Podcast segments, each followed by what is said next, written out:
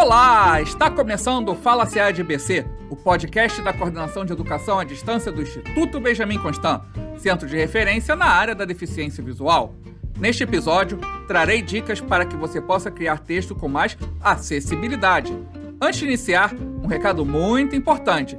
Se você está acessando este episódio do seu tocador de áudio preferido, não esqueça de assinar o podcast, ou então acessar através do nosso aplicativo personalizado cujo endereço é podcastfalaceadbc.gladiapp.io. Siga também a coordenação de educação à distância do Instituto Benjamin Constant em nossas mídias sociais.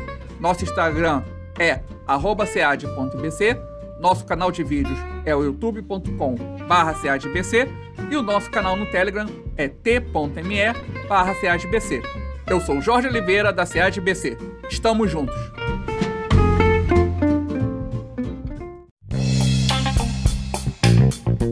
Fala BC. Áudio conhecimento de qualidade.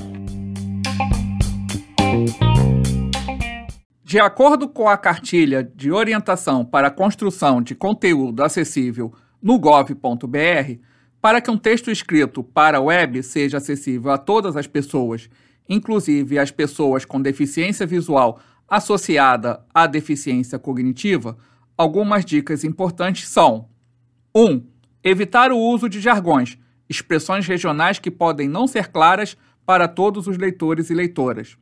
2.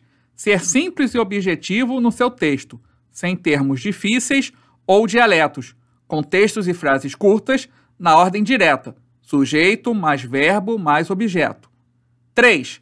Quando o texto exigir um nível de instrução mais avançado do que o ensino fundamental completo, devem ser disponibilizadas informações suplementares que expliquem ou ilustrem o conteúdo principal.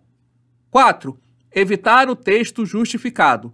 Justificar o texto cria áreas irregulares entre as palavras, tornando o tempo de leitura até 20% mais longo, além de ser mais difícil a leitura por pessoas com baixa visão e dislexia. Criando seu texto mais acessível, você proporciona igualdade de oportunidade e acesso para todas as pessoas. Fala-se ADBC, disseminando conhecimento para você. Acesse nosso site ead.ibc.gov.br.